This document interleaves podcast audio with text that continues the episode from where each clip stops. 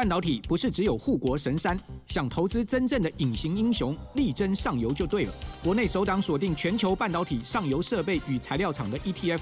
中信上游半导体，股票代号零零九四一，带你与科技王者中的王者同行，指导半导体核心财富。二月二十六到三月一号，称王募集，申购速洽中国信托投信与全台各大证券商。投资一定有风险，基金投资有赚有赔，申购前应详阅公开说明书。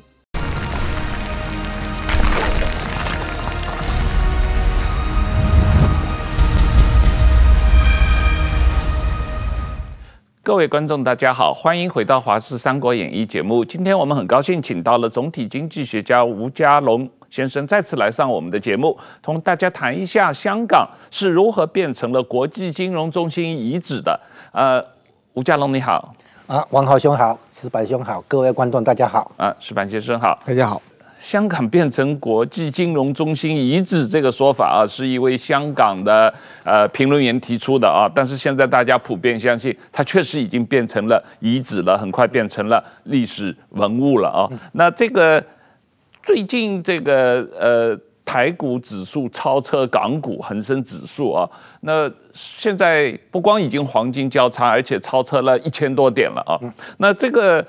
二零一八年以来，或者说是疫情之前开始，反送中开始，港股已经跌了将近一半了啊。那台股呢，呃，涨了六成多，而且还在往上走啊。那你怎么看待两地的股市的黄金交叉？呃，香港为什么会变成国际金融中心遗址？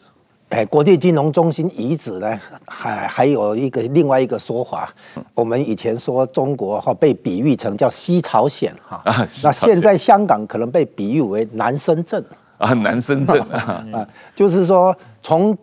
国际金融业务来看香港的目前的情况，第一个呢，呃，就是国际金融中心里面有一个业务很重要，就是 IPO。嗯，IPO 的话，最近的案件啊急剧收缩，而且金额也收缩。那么之前还排在全球第四，现在已经排到全球第八，输给印度跟印尼。嗯，啊，新股上市输给印度尼西亚啊，对，排到第八去了啊。那么这第一个，第二个，香港的证券商，哦，过去两年大概呃关闭了一百家。嗯啊，然后再来一个重要的数据就是香港股市的成交量。嗯，成交量呢，从早先的比如说一千六百多亿港元到一千一百亿港元，到现在七百亿港元，大概美金不到一百亿。嗯，这样的成交量的收缩已经逼近台湾的成交量啊。那么这样不像，完全不像是一个国际金融中心应该有的情况。嗯，啊，然后呢，香港的写字楼啊，还有呢，这个这个空空屋率很高，价格在跌。另外的话，几个大的国际投资银行。啊，像那个花旗、摩根哈，那个高盛，很多都在裁员在撤哈，所以很多的迹象看出来，香港的不已经不具备国际金融中心那种架势了哈，那种气派。那么，所以呢，我们会说它是诶国际金融中心遗址哈，或者叫南深圳。那么，至于港股跟台股之间的交叉哈。因为香港股市已经连续四年下跌，这也是前所未见哈。嗯。然后台股的话呢，最近一直在走上升趋势，就构成了一个交叉。那么这只是其中一一个现象，整个现象来讲呢，深圳的国际金融中心业务的确在急剧收缩。南深圳的国际业务中心业务。然后接下来就是它的转运港的业务也在收缩。嗯。然后呢，它可能作为一个旅游做旅游点啊，这个。外外国人进进出出，这个部分也在收缩，搭配上上海、香港的国际游客的急剧收缩，可以看出来是整个中国的大环境啊在收缩，而不是只有香港。所以看出来香港的情况恐怕很难再反弹。嗯，这个，所以你认为这个香港国际金融中心的衰落，它是一个结构性的问题了，它不是一个周期性的，它。没有办法有一个周期性的反弹。呃，如果看周期性的话，香港应该没有问题，因为它的那个地位并不是靠自己本地的这个生产跟销售，它其实是中国的一个窗口啊。嗯。所以呢，结结构性当然要联系到香港跟中国的经贸关系、经济关系。那么这一开始是这样，香港原来好好的，然后呢，习近平上来以后，对香港做了几件事情。第一件事情，他反贪腐，那很多高官，哈，中共高官的贪腐的钱是洗到香港，放在香港，甚至于从香港转到西方国家去，哈，美国、欧洲、瑞士等等。那所以他反贪腐的话，要把这些所谓犯罪的钱，啊，贪腐算是犯罪，要把这些资金追回来。嗯，所以呢，他开始那个介入香港，哈，要从香港去查追查贪腐的钱，这第一个。第二个呢，后来呢，因为实际上的外汇储备，北京手上的外汇储备不够用，不是没有，它不够用。为什么？因为它的实际的外汇储备介于三点一万亿到三点二万亿之间，哈。但是呢，它实际上有很多的是外债，就是美元债务。这个美元债务呢，不本来一度估计超过两两两万亿，后来两二点七万亿、二点九万亿。你这样一算下来的话，这些钱是别人的要还的，你剩下中国自己的钱了。就可能说两三千亿就不够用哈，那你要进口能源、进口工业设备、进口进口这个晶片，都都是几几千亿美元这样的账哈。那所以呢，开始打香港的外汇储备的那个点子啊，就是香港的外汇储备在二零一九年前后的话是四千五百亿美元上下，然后呢，透过汇丰银行已经无偿贷款给北京四千亿。整数哈，剩下的五五百多亿留在香港周转，所以第二个那个那个介入香港呢，就是外汇储备，提前使用了香港的外汇储备。那么第三点呢，就是习近平后来干脆哈考有这有这么一个构想，就是把香港变成第五个直辖市，啊，跟把深圳并进来，然后澳门跟珠海并进来，四个城市加起来人口大概有两千万，构成一个直辖市。那么这第五个直辖市有什么意有什么特别呢？啊，这个之前是粤港澳大大湾区嘛，哈，这样的一个构想。然后呢，把香港变成第五个直辖市之后，请问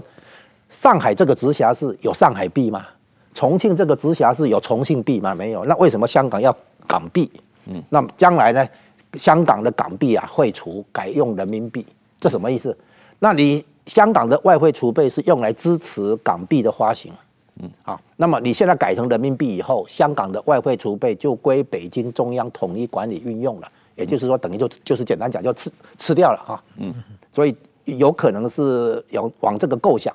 但是现在还没有哈。那接下来就变成说，习近平在推动了叫做第二次回归，嗯，或者叫完全回归。他说，邓小平的一国两制这样的香港回归、主权回归是一半，只回归了一半。所以他要把香港完全回归，好，香港要内地化，香港哎，从一国两制变成一国一制啊，就是香港跟内地一样啊，这样子。那么这样的一个情况呢，就是有一种民族主义情节了哈，就是说邓小平的那个收回香港只收回一半，我习近平要把它完全回收啊，这样子有具有这种民族主义的这种情节啊，这是香港这个碰到的问题。然后背后的情况是，香港是中国的经济窗口。包括大部分、绝大部分的外来直接投资是透过香港，将近有七成或八成，透过香港进入大陆内地啊。那么这个是第一个，作为引资的窗口。第二个呢，香港也是作为转口贸易的一个重要据点，有很多货物呢可能到香港，再从香港出去，或者从香港进来再转到中国内地哈。那么所以再来一个是。金融资金、金融资本不是直接投资的钱啊，金是金融资本进入香港，从香港再进入深圳跟上海这两个股市啊，那个香港变成一个引进金融资金的一个地方，不只是直接投资外来制造业的那个投资啊。然后最后还有一个特点，就是香港其实不只是金融中心、贸易中心或者旅游中心，它其实也是情报中心。它也是世界上很重要的一个情报中心，几乎各国的情报人员都会在这里做交交换哈。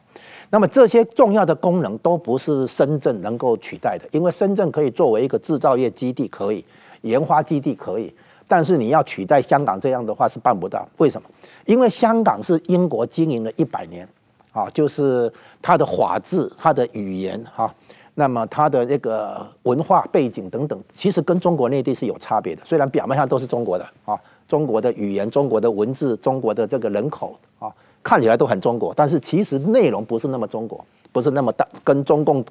哎，治治理的这个大陆内地是并不相同。那么现在你硬是要把香港纳进吸纳进来，叫做内地化，结果呢，西方人开始不再把香港当作是自由民主阵营了哈，所以算是香港已经被关进铁幕一样，用以前的概念来比喻。那么香港的这些没落呢，反映出美中关系这个大环境，国际大环境。那么因为美国在对付中国的经济啊，要削弱中国的经济，它就变成不能再让香港继续成为中国经济的一个窗口啊，包括资金、包括贸易、包括投资哦，还包括技术引进，就是有一些。迎接十年一遇的存债良机，富养自己不是梦。中信优息投资级债零零九四八 B，甜甜价十元入手，还有平准金及月配息，小资也能轻松跟对。零零九四八 B，投资就是发。五月二十二到五月二十八号飞跃募集，一同再现王者新高度。投资一定有风险，基金投资有赚有赔，申购前应详阅公开说明书。包括资金，包括贸易，包括投资，哦，还包括技术引进，就是有一些中国企业是不能在国际上做并购，可能要透过香港的企业，香港企业可以在国外做并购、做并购、做购买什么东西，哈，买一些设备，香港企业可以，但中国企业不行。那这种情况的话，这个中国的企业就到香港成立分公司或子公司，或者做投资，透过香港来做一些交易，哈，这个有引进技术。啊，这样子，所以呢，现在香港的这些功能哈，已经开始被限制了啊。首先哈，这个美国给香港的最惠国待遇啊收起来，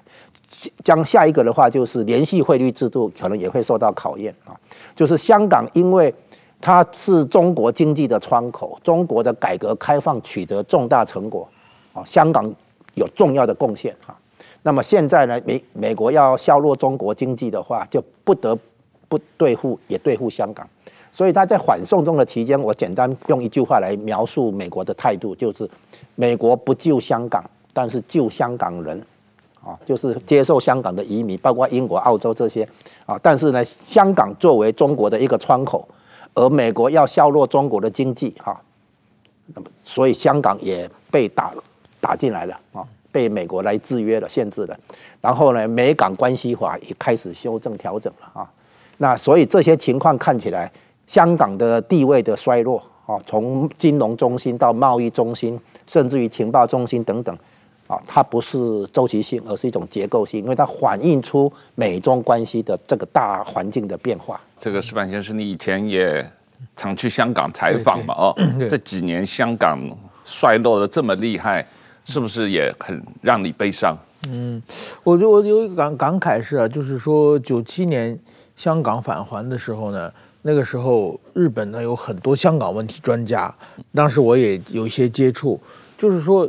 因为香港呢是世界的香港，嗯，现在呢香港已经变成中国的香港了，嗯，所以说日本当时有香港变成深圳的香港，深圳的香港，就所以说我们看到我们在外国，我们的全世界各国都可可以找到香港问题专家过去啊。但你找不到北京问题专家，也找不到上海问题专家嘛，因为都是只有中国专家嘛。所以说香港是原来是一个独立的了，是世界的香港，现在完全变成中国的香港。我觉得这这个这个变化的话，对香港来说，绝对是对整个中国来说，其实也是个一个很不好的一个现象啊。另外一个，习近平刚才这个吴老师说的。这个习近平说先回收一半嘛，这个在中国也听说过，就是邓小平会收回一半，习近平再把剩下一半收回来，我们这个民族伟大复兴又往前迈了一步。那他现在就这么着急做这件事情。他对台湾解决问题还是一国两制还是基本人那个 基本国策呢？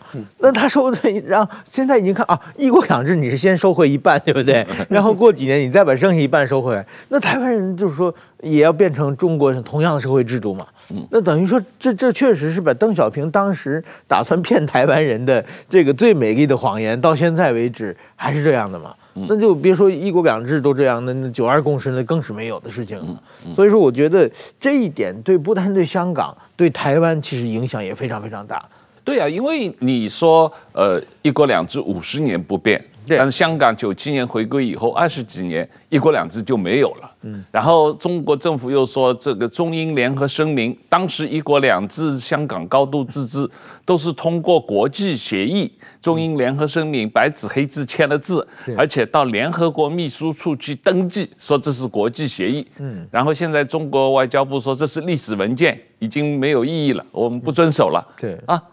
那我们九二共识。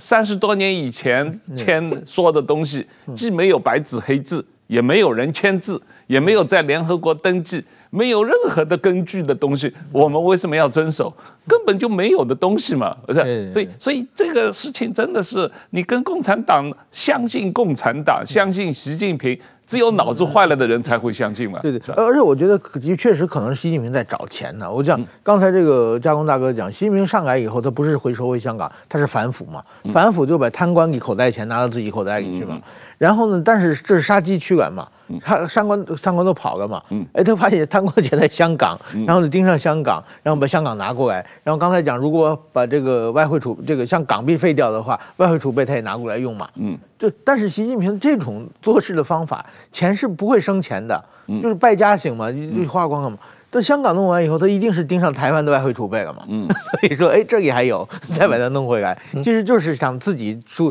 到外国去大撒币，去装面子去的。是，所以呃，任何人现在还持有港币，那真的是傻了啊！那这有有几年，实际上我们记得在那个一九四九年的时候。呃，新台币换旧台币是一块钱换四万块钱旧台币啊。那现在这个人民币换港币绝对不是一比一啊，我觉得可能一比十啊，一块钱人民币换十块钱港币啊。你讲到这个啊，原本是这样啊，那个人民币跟港币之间接近一比一的时候，就可以推动这个取消港币，直接用人民币哈。但是现在看起来还没有。那么现在问题是，呃，香港原来是。在习近平眼中，哈，把民族主义情绪也用在香港，啊，叫做完全回归。但是呢，香港的问题就像刚才石板兄提到的，一国两制作为示范嘛，啊，对台对台湾的示范，现在崩坏。那么当初是这样，有关香港的问题，哈，那么美国总统川，诶，川普在二零一九年联合国大会上关于香港讲了两句话，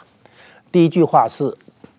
要中要这个中国遵守。承诺遵守协议啊，就是中英联合声明，当初中国主动在联合国登记为国际条约的啊，那所以要让他遵守承诺，遵守协议，就是让当初的港人治港、高度自治、双普选能够落实，这是第一点啊，要他作作为一个负责任的大国，遵守承诺，遵守协议。第二点呢，是国际社会在看中国怎么处理香港，来决定中国在国际社会的角色。嗯，啊，就讲了两句话，就这两句话，现在完全应验嘛。因为隔年香港就呃香港版的国安法出来嘛，嗯，然后呢，这从那个以后，从香港版港版国安法出来以后，美中关系急转直下，再也没有回头了。本来还有一点点希望说能够恢复，但是国安法通过以后，整个改变了。因为什么？因为从西方国家来看，香港是我们的，香港算是自由世界的阵营，现在你等于把它并进去了。啊，那整个美国、整个英国、西方等等哈，全部要重新调整跟中国的态呃关系，就是中国如何处理香港，决定中国在国际社会的地位角色是这样来的。那当初习近平可能没有看到这这么一层啊，那么现在看起来，香港等于受受到这个害那个害处哈，就受害于中国的民族主义情节。那将来台湾也会碰到这个问题。那么这里面还有一个问题就是哈。香港原来的策略，他没有黄埔军校，他没有武力，他没有自己的这个军事力量，那他怎么办？怎么保护自己？哦，我的香港朋友跟我分析这个问题，我印象很深刻。他们说，香港创造中国对他的需要跟依赖，嗯，哦，用这个办法来保护香港，必要时等于说叫做蓝草，就是同归于尽。如果你对我不好的话，我我会让你也这个受伤啊，同归于尽这样的想法。现在发现这种想法，嗯。不管用，嗯，碰到习近平这样哈，可能胡锦涛或者江泽民时期还管用，但是碰到习近平这种，嗯，这个社会主义是这个信徒的这种人哈，或者权力的信徒这种人的话，香港这个不管用，所以这个给台湾很大的冲启示跟冲击，因为台湾创造中国对制造业、科技业啊、半导体业的需要跟依赖，以为这样子可以保护台湾的利益，不行的。香港这个教训太大了。香港哈，这个还好，台湾有自己的武力了哈，也有国际关系，也有地缘政治的这个价值。香港不是，香港不算有地缘政治价值。那现在香港的问题反映出背后还有一个一个角角度，就是所谓价值观。因为香港是有有英英国的法律系统，它的司法、它的法治，所以很多人在香港成立公司，用香港的这个公司去投资中国大陆是 OK 的啊。那现在的话，你整个法治也被内地化，那这个不能呃特首立法会都是等于是由北京来控制的。这种情况下的话，西方人只好离开。所以你却现在看到哈，香港的写字楼空空置率很高，是。然后呢，这个。国际投资银行啊，纷纷撤出来，有些资金就转到新加坡，一部分转到台北或东京啊，所以你会看出来，香港的没落真的是结构性，而且是因为美中关系的这个大环境而来的。那么现我们现在看出来，香港的这种策略思维哈，就是我创造你对我的依赖，应该是相互依赖哈。这样讲，这个相互依赖里面，一开始是中国依赖香港，嗯，结果后来变成香港依赖中国。就是说，香港不知不，香港在创造中国对它的依赖的时候，不知不觉自己变成中国经济的库存、那个附附带品一样，就是它变成香港也依附于中国，所以中国在改革开放的过程中，香港享受到这个改革开放的红利，香港因此受惠于中国的到所谓大国崛起，然后现在呢，因为大国崛起已经开始转弯了哈。现在大国崛起走向大国没落，哈，大国的崛起跟没落变成一个历史性的周期现象。香港呢，也就跟着看出来，这个随着中国的收缩啊，那么香港的经济、金融等等都贸易都跟着收缩哈。那么原本深圳在香港旁边的话，它从一个六万人的小渔村变成六百万人的大都会，哦，或者更多。那么这样短短短的这个。都市化的这种进展是在历史上是很著名的案例，因为美以美国为例的话，大概芝加哥花了五十年才成为这个大都会，香港啊用十十年二十年就从一个小小渔村变成一个大大城市啊，那这样的一完全是因为香深圳依依附于香港，那香港改变了广东，广东改变了南中国，南中国带动整个中国的发展，原本是这样子。那这样子的结果，现在习近平上来觉得这个也许有点觉得没面子。总而言之，他现在要把香港倒过来。他虽然说第一个要把深圳发展成国际金融中心没有用，然后要把海南岛发展成自由贸易区也没有用。然后呢，这个我说你如果真的要取代香港的国际国际金融中心地位的话，你为什么不先搞好上海？你可以把上海这个金融中心发达发达起来以后啊。取代一部分的香港业务嘛，哈，你连香港、上海都追不上香港，你要深圳去追上香港，对吧？所以他很多的那种想法不切实际。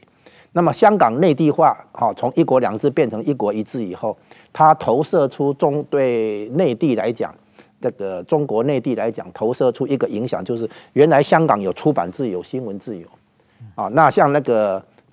那个铜锣书店那个出版习近平跟他的女人哈这个书以后，被习近平开始盯上了哈。那像肖建华从世纪饭店被直接架走，香港因为中共把手伸进来，所以香港的自由啊，从言论自由、出版自由到个人自由都受到影响。所以香港的这个问题还不只是表面上金融业务的收缩啊，它其实已经被中共的这种党国体制这种手伸进来啊，那个。甚至于在这个反送中抗争过程中的一大堆香港年轻人的啊被跳楼被消失，这个问题哈看起来香港已经投射出价值观被逆转。香港是讲自由、讲人权的地方，讲法治的地方，它没有民主，但是它有法治、人权跟自由。现在这些都被剥夺，所以香港的问题是蛮严重，就是它在西方眼中，我们的香港已经不见了，嗯啊消失了，所以这个。影响到中国在国际社会的地位，影响到美国怎么看待中共这个体制，相当严重。最近台湾的总统候选人主张要重启服贸嘛，啊，那这个实际上二零零三年的时候，中国跟香港签署了服贸协议，哦，啊，这个英文叫做 CEPA，那个就是中国跟香港的这个经贸协议啊，那执行了二十年以来，对香港的经济社会造成了什么影响啊？起码有一个很明显的，就是大量的中国人移民到香港，中国背景的人移民到香港可能超过一百多万啊。那另外大量的中国的呃政府机构和企业到香港去开办公室、设立公司啊。那第三一个很明显的就是，呃，好大量的中国人去香港旅游也好，这个过境也好，造成了香港的整个服务业的转型，就是满街都是开金铺卖黄金啊首饰，然后满街都是开这个高档的化妆品店，让中国人来卖面膜。啊面膜卖卖化妆品，还有就是。呃，奶粉。卖奶粉店，啊、然后每天有这这个几万个人从深圳和香港两地跑来跑去，嗯、就是在香港买了呃这个奶粉，买了这个化妆品，然后跑到深圳去呃卖啊赚钱啊，然后跑单都是都是换钱的那个限制，那个换港币人民币那个是那个店超级多的，是超多啊这个。就是所谓的呃，香港跟中国的经贸协议嘛，哈，这个台湾如果跟中国签服贸协议，一定也发生同样的情况嘛？应该是，这个有很多的那个大这个从中国大陆哈跑到香港，那么原来香港的人口六百多万，嗯，现在已经超过，现在七百五十万吧？对对，我们比喻一下哈，就是一个高雄的人口等于两个台南。嗯，一个台北等于两个高雄，然后一个香港等于两个台北，那人口规模是这样子。嗯，那么现在呢，发现哈，就是每年引进从中大陆内地引进人口到香港，这样一直演演进的结果，就像你说的，现在已经到七百五十万。嗯，啊，但是这其中也有好几十万，起码五六十万的香港人。移民出去啊？啊，对对，本地香港人在香港土生土长的香港人跑了跑了嘛？对啊，特别是去英国这个，然后就补充嘛。光这五年来，台湾的就有五万香港人啊。哎，说不定更多，因为在林口那边有很多。是，现在台北的捷运啊、百货公司啊，听经常听到那个讲广东话的，应该就是香港人。香港人。对。所以香港人跑掉，然后呢，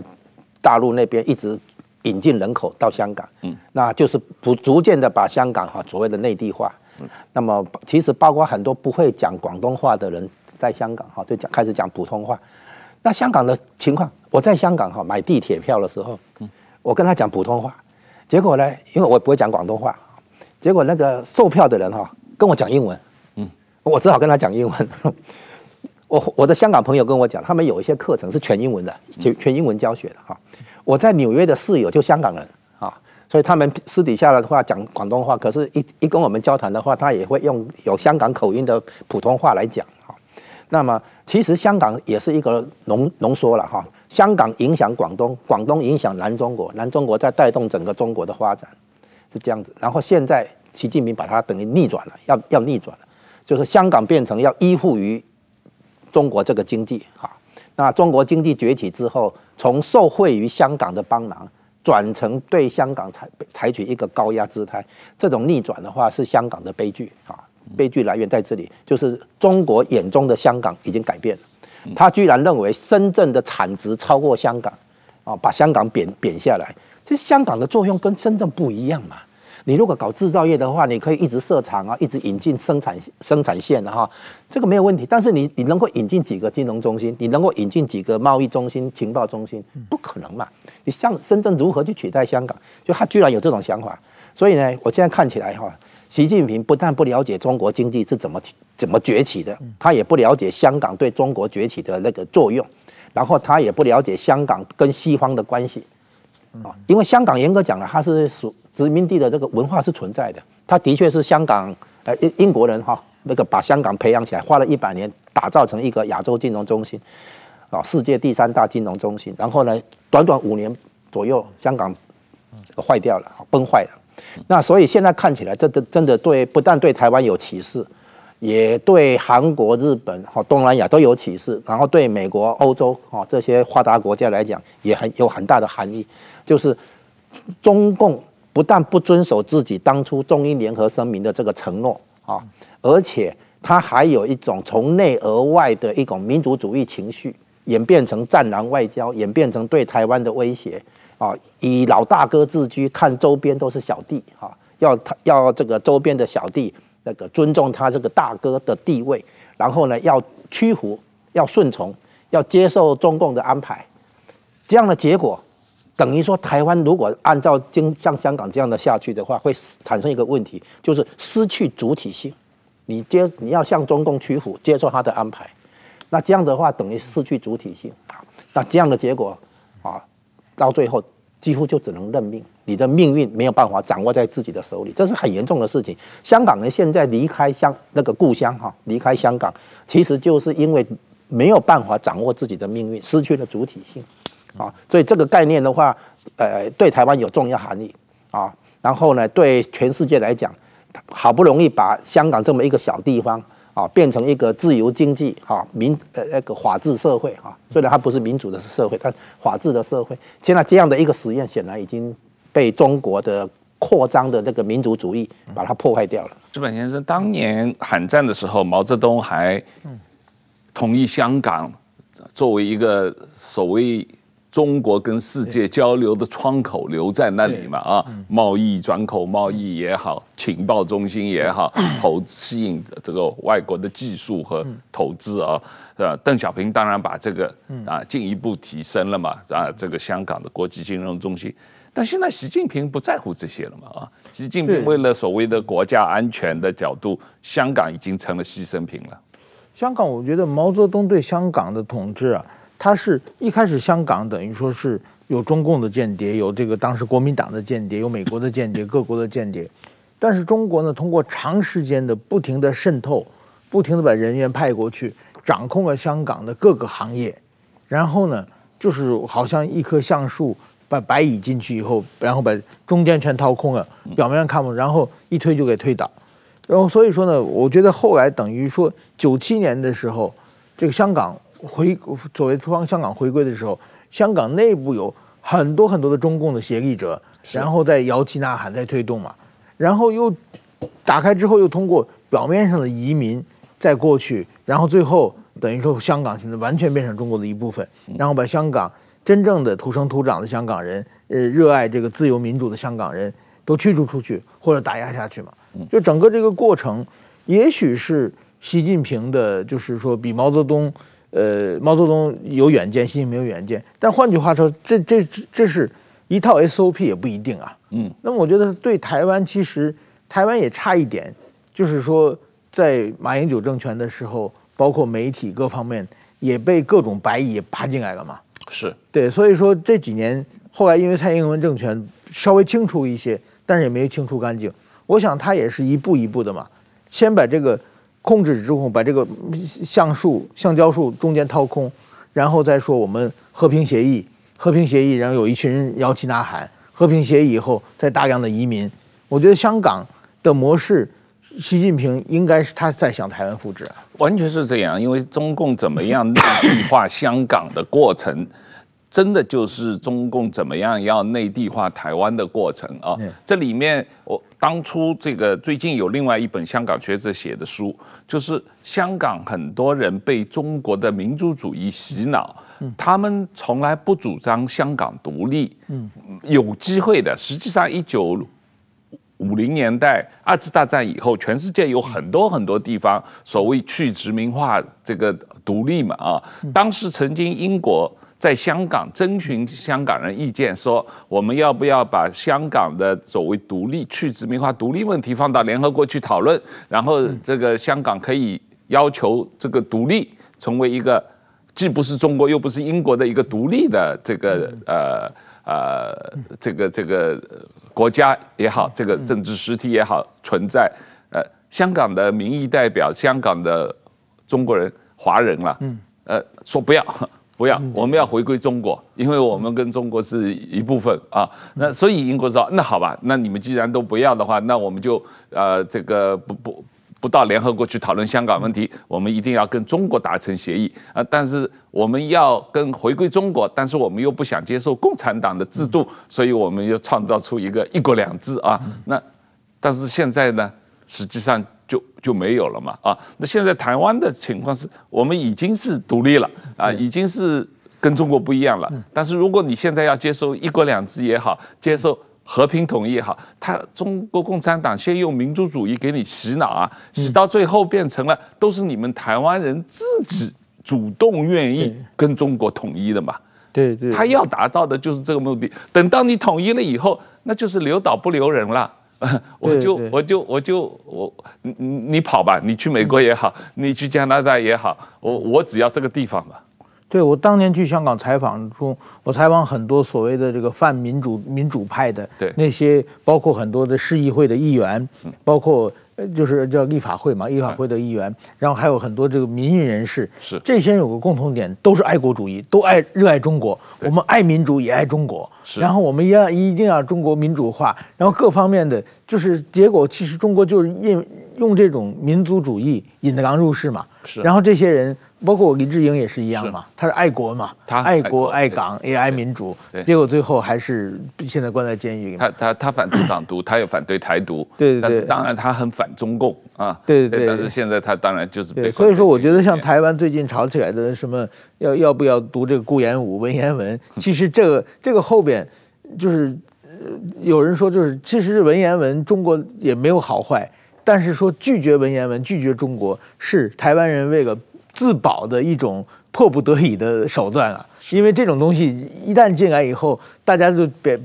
大家都认为我们是这个炎黄的子孙，我们是龙的传人，中国人必须在一起，这种思想就可能把台湾的自由民主很多东西都失去了。有一个问题，我们刚才没提到，呼应你刚才提的问题哈，就是香港其实对大陆内地有一个影响力，反过来，香港的这个不只是买东西，香港的自由。其实对大陆有影响，香港的这个法治啊，它的西方化其实对中国内地有影响。它它的那个什么时代革命光复香港哈，后来在有一次武汉那边有一个问题，就是在住宅区大概要盖焚化炉还是什么，居民起来抗议，然后就是时代革命光复武汉啊，就是其实香港对大陆内地是有影响的。那普京要打乌克兰是因为。专制大国旁边的民主小国对他的专制体制是有影响的，啊，包括台湾也是对大大陆是有影响的，啊，所以大中国内地现在有一些有时候会出现民国热啊，探讨那个中华民国时期的事情。那香港对大陆有影响，这个对习近平来讲构成一种不安全感。很多大陆人到香港买书带回去看啊，所以香港其实对大陆有影响这件事情。接下来我们回顾一下。邓小平当年讲“一国两制”五十年不变，然后应该是好像是跟李嘉诚对话的时候，李嘉诚问他说：“那为什么为什么不变？”邓小平的回答很妙，他说：“随着大陆发展起来以后，向香港靠齐，靠近就不用变了。香港不用变嘛，因为什么？因为大陆也跟跟上来了啊，这就不用变。那可是这里邓小平讲这个话漏了一个点，就是他一方面讲改革开放，另一方面讲四个坚持。”党的领导社会主义，所以这样的结果呢，发展到一个程度以后，啊，市场经济解决了经济的危机以后，这个社会主义这一只手就进来了。所以它两个东西，一个叫社会主义，一个叫市场经济。所以用市场经社会主义改造坏掉以后，让市场经济回来，把经济救起来以后，哎，社会主义又回来了。所以你会看到他这个从毛泽东那时候社会主义改造把经济搞坏了，一直到后来文化大革命，然后邓小平出来开始走市场经济，把情况那个拉起来，拉起来以后，现在习近平出来了，社会主义的那个手又伸进来了，你会看出这样的一个循环。所以四个坚持如果没有拿掉，光是搞市场经济，没有办法达到美国所期待的和平演变。所以这件事情在香港做了一个证明。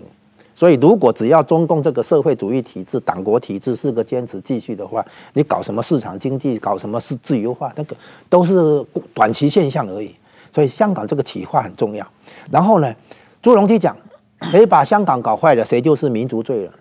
他讲这个话原本没有错，然后等于也在责备这个习近平哈。他说没有，他当初朱镕基去跟美国签自由贸易协那个协议的入会哈，然后答应做结构性改变，然后呢需要十五年时间，哈，美国都都达成交易嘛，给你十五年时间，所以二零零一年年底加十五年就是二零一六年嘛，哈，二零一六年发生什么事呢？川普当选，哈，然后呢隔年的话，他跟中国讲嘛，你要履行承诺，加入世贸组织的时候那个承诺，他没有，没有以后就开始贸易战，所以呢。中共现在不明白，他不明白西方的价值里面，遵守协议、遵守承诺是很重要的事情，一定要讲信用，你不能说讲话没有信用。所以呢，后来美国已经了解一件事情，就是跟习近平谈判没有用。后来在第一阶段贸易协议里面一样，二零一九年五月，刘鹤跟那个莱特希泽谈了差不多以后，习近平说再重谈。本来川普说已经谈成了百分之九十了，剩剩下一点点，估计三个礼拜以后就可以达成协议了。结果习近平翻脸，一翻脸，川普马上加关税，啊，所以你会看出来，习近平到目到目前，或者整个中共到目前还不了解西方，虽然已经融入国际社会，或者只融入融入了一半，他不了解讲话一定要有信用啊，然后呢要履行承诺、履行协议，他没这个概念。你跟他谈的东西不一定进进入协议啊，然后进入协议他不一定执行，执行的话也可能只是短期现象。那这样的中国的话，根本没有办法在国际社会里面好好运作。现在整个美国、西方国家，也英国在内，哈，已经看懂这一点。从香港，然后从他怎么对待台湾看出来，他这个专制大国对旁边的这个自由的香港、民主的台湾，他感觉到威胁的。对他的心理来讲，他没有安全感。所以呢，他对待香港的态度一样会应用在对待台湾上面。所以呢，这些台湾的这些亲共派哈，不了解这一点，啊，用民族主义情绪把自己的理性哈给蒙蔽了。要看出来中共的那个本质没有变，所以那个前美国的前国安顾问讲哈，那个欧布莱恩讲，九十年来中共的基因、中共的本质没有变，啊，他从当年的那个土匪强盗性格演变到今天已经执政了七十年，他还是没有改，他还是一种说你有钱我就要跟你共产或者共同富裕，哦，他就像你说的，把钱拿过来以后，他没有办法继续拿钱来赚钱来滚钱来来创造经济效益。他只是你有钱，我把你拿过来，就这样。然后怎么拿过来？暴力跟谎言。那这一套的话，能够玩到什么程度呢？他国际化以后，他对外开放以后，取得新的那个养分啊，从国际资本主义体系取得养分。现在大家看清楚了，所以呢，他的那个所谓大国崛起转成大国没落啊，我把它称为大国崛起时代的结束，世界工厂时代的结束啊，这些都是变成一个。无法逆转的一个趋势，而可是他还不了解。从香港的没落反映中国大国没落的开始，呃，你觉得这个趋势无法逆转？呃，但是我们全世界外面都看到了，可是中国内部的人看不到吗？习近平当然看不到，他自己一手促成了这种没落，可是。习近平周围的人，或者在习近平统治底下的中国人，无法看到中国大国没落的趋势。这里有两个那个焦点论点，就是第一个哈，就是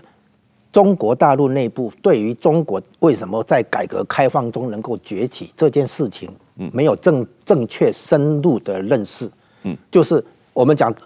其实没有大国崛起，什么意思呢？二战结束以前啊。有大国崛起，就是十九世纪后期哈，一八六五年，美国内战结束，美国开始搞大建设。到了一八九零年代，美国变成强诶大国强国了。一八六八年，明治维新，日本开始搞建设哈。到了一二十年后，一八九零年代的时候，日本也变成强国了。德国是一八七一年普鲁士统一德国以后，德国搞建设。到了一八九零年代，二十年后也变成这个大国了哈，强大国崛起。美国、日本、德国在十九世纪后期的确有哈，可是，在二战结束以后哈，美国变成唯一的超强，真正的超强，所有的经济发展、经济崛起，全部是美国眼皮底下的现象，是美国同意、美国支持才有的，包括日本的战后重建、德国的战后重建，都是美国给支持、美国给给这个养分的啊。台湾也是。台湾还不够大国哈，我们讲说大国的话，嗯、对，但我的意思是说，台湾经济起来也复苏，也是跟美国的资源有很大关系。日本先，台湾再来韩国哈，再来东南亚，然后再来中国大陆是这样。就是说，在美国眼皮底下，哈，他给你支持，给你认可，你日本好，包括用纺织法来支持日本的纺织业崛起，然后呢，德国的话马歇尔计划等等嘛哈，所以二战以后的大国崛起，全部是美国眼皮底下的现象，包括中国崛起在内。没有美国给支持，支持邓小平的改革开放路线，不可能取得这这些成果。我做一个比比喻了哈，中国自己的经济条件有没有？有，好，比如说人口多、土地大，这个都都是事实。还有中国人民很勤奋啊，这个都是事实。但是毛泽东时代这些条件都具备啊，你没有经济发展。邓小平以后有发展，因为把中国的条件跟国际挂钩。我做一个比喻，你你你这边有一堆干柴，它不会起火燃烧，除非有人点一把火，啊。这个火柴，这个火就是美国的支持。你光是有中国自己有条件哈，你没有办法发展起来。你必须有人给一个，就是临门一脚啊，这样子。那美国给支持，啊，产生什么含义呢？不是张家敦不是写《中国崩溃论》嘛？哈，那那个时候为什么没有崩溃？实际上中国在往上走，不是崩溃啊，这个是事实。为什么？在美国支持之下，请问你中国怎么崩溃？现在的情况是美国不支持你中国经济的，请问你中国经济怎么不崩溃？他没有看懂这一件事情。中国的大国崛起其实是美国允许之下的现象。一旦美国不支持你的话，甚至于跟你对抗的话，嗯，不可能再维持大国崛起，所以走向大国没落啊。然后第二个现现象就是哈，他中国内部出现我刚刚提到的，就市场经济跟社会主义这两个这个循环。所以一开始搞社会主义路线，这社会主义的思维等等。啊，国有化啦，计划经济啦，他的人民公社啦，大炼钢这些，到最后呢，崩溃，崩溃以后呢，引进市场经济。好，市场经济谁来做呢？就是其实以以以前也有类似的情况，叫做国际派。啊，中共内部一直有两两派，叫做本土派跟国际派。嗯，那国际派最早先是亲苏的，像刘少奇、邓小平是留苏亲苏的。嗯，所以呢，一开头的时候，本土派还需要国际派，等到。稳定下来以后，本土派就斗争国际派，把权力拿过来。后来的国际派是亲美的，啊，改革开放这边都亲美的。然后呢，呃，改革开放前期利用这些国际派亲美的哈，从美国这边取得经济的连结，然后把中国经济搞起来了。搞起来之后呢，这个本土派又要把权力收回来了。啊，你看斗争团派，斗争这个上海帮什么什么，你可以看，你可以看出来，中共到成立到现在，这个本土派、国际派，本土派叫土共。国际派叫洋共哈，呃，这这条海归和土鳖啊，对，都是，就是他他们是国国际派，他他把中国带来一些帮助，但是呢，本土派最后会把这个给收回来，把权力收回来，你就看出来本土派、国际派的那种此消彼长，这个哈就构成中国诶中共哈，这个体制本身的那个崛起跟没落这些循环大循环，所以呢，没有理解到哈。他一开始的时候用国家力量推动经济发展，在经济发展过程中，哈，我们叫做前期公共资本啊推动发展，这个可以啊，包括以前台湾的所谓十大建设，也包括韩韩国的那个当年的他们自己的十大建设，公共投资，可是公共投资最后会产生效益，是它带动民间投资、私人投资，可是这个私人投资的部分在中国后来被打压了，你看对蚂蚁金服啦、阿里巴巴啦、腾讯这些都都在打压。所以呢，他没有意识到说，经济发展的后期，公共资本的任务结束，角色结束了以后，这国家要开始来辅导、刺激啊民间投资，让民间投资来推动创新、承担风险，而不是让公务员呢、这个官僚体系去做创新、去承担风险，这不可能。所以他们没有意识到说，中国发展前期的办法策略。啊，公共资本来推动经济发展，一定要转型成私人资本、民营企业来推动发展。这件事情中国没有做成，所以变成说没有跨过所谓中等所得陷阱，没有跨过去。就是一开始大家都是模仿、山寨，没有错。可是到最后你要开始自主创新。现在习近平一直讲自力更生、自主创新，结果呢，现在自主创新没有建立起来，然后呢就是未富先衰了。啊，还没有完成这个进入发达国家，已经现在已经开始走衰。所以这个问题将来在中国历史上会变成一个重大课题。为什么改革开放取得的成果后来夭折了？后来没有转型啊，没有跨过所谓中等所得陷阱。嗯，啊，这个问题归结到最后一个问题就是：为什么中共没有办法认清楚创新能力是怎么建立的？你看，从台湾到韩国，最后日本也当初也是，日本比原原来被认为是模仿的动物。现在没有人敢讲这句话。日本的创新大家公认了哈，可是日本也是从模仿走过来，台湾也是。韩国也是，现在都有自己的创创新的贡献。中国为什么到现在拿不出、建立不起来自主创新能力，没有办法从模仿走到创新？这个问题将来还会变成一个纯粹的那个探探讨，包括制度的问题。为什么不能从技术创新转成制度创新？啊，来完成这个从公共资本推动发展转成私人资本、民营企业来推动发展。我们最后时间差不多，有个很快的问题，就香港的衰落给台湾的最重要的启示是什么？台湾原本可以学习香港，就是创造中国对台湾的需要跟依赖，啊，让中国愿意对台湾更友善。但是显然这条路是走不动，啊，走不通。所以呢，台湾必须明白所谓的。主体性啊，所谓的那个自由民主的价值，这个应该作为一个跟中国大陆那边做区隔的一条界限啊。然后呢，也要具备自己的自我防卫能力、自我防卫决心啊，维持对自己的制度有自信，对自己的那个制度有决心啊，来防卫自己。然后这样的话，相随着台湾跟工业发达国家的挂钩，将来还会有更多的创新，更多的。经济增长动能，然后呢，将来如果有一天那个中国大陆起了变化，台湾有能力对中国大陆做出贡献啊，那个时候再来谈提升两岸的交流跟关系。我我自己个人觉得，从香香港的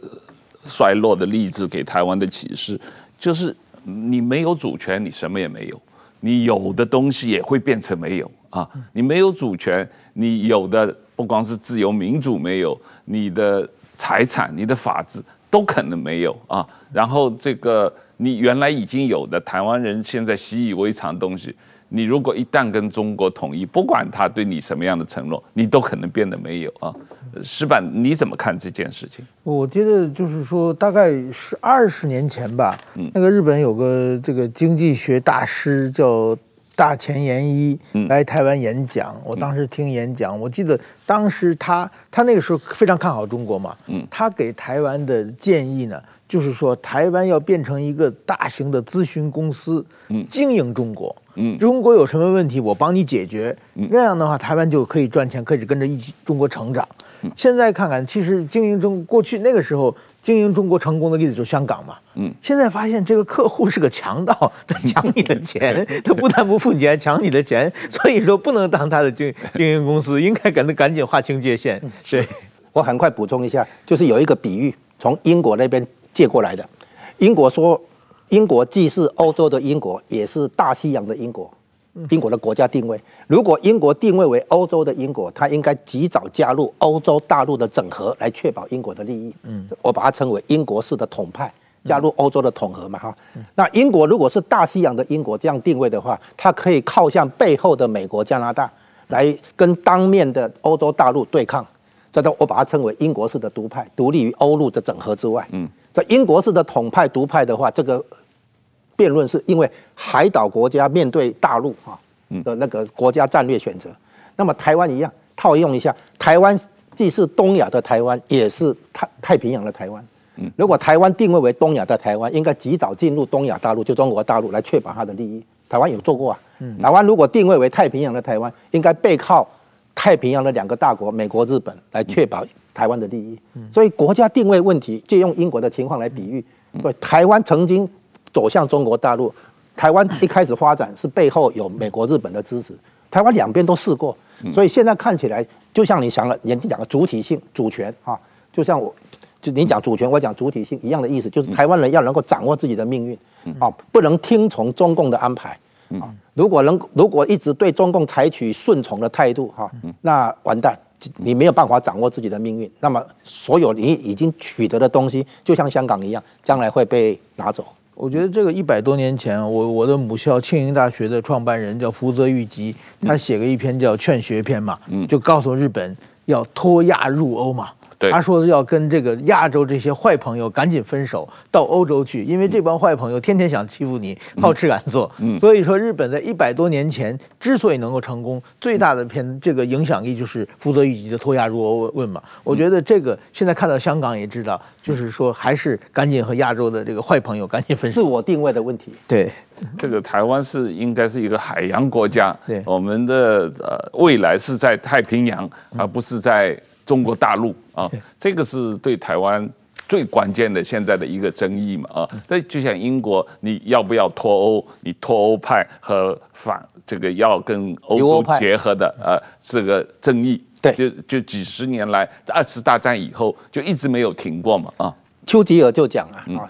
这个英国的国家战略就是创造一个分裂的欧洲大陆。如果欧洲大陆被一个强权整合的话，在英国没有谈判空间，只能下跪了哈。嗯，所以英国一直在分裂欧陆，那这是英国的国家选择。那现在情况一样，它的脱欧，它的啊这个保持英镑没有用欧元，都是一样的原情况。所以海岛国家面对大陆国家，它的国家战略思考，台湾有借鉴的必要。我们实际上最近年经出了一两大册的这个丘吉尔的传记。下次我们也许这个节目要讲一下，不过因为它实在太厚了，我都没时间看这个。不过据说那个他因为那个得文学奖，诺贝尔文学奖，那个那个写的非常好，不是丘吉尔自己写的，丘吉尔自己写的《二次大战回忆录》是得了诺贝尔文学奖。那我讲的是一个英国历史学家写的丘吉尔的传记啊。啊，那呃，今天时间差不多了，非常感谢这个吴家龙来上我们的节目，感谢你的时间，谢谢石板先生，谢谢大家。好，谢谢，谢谢。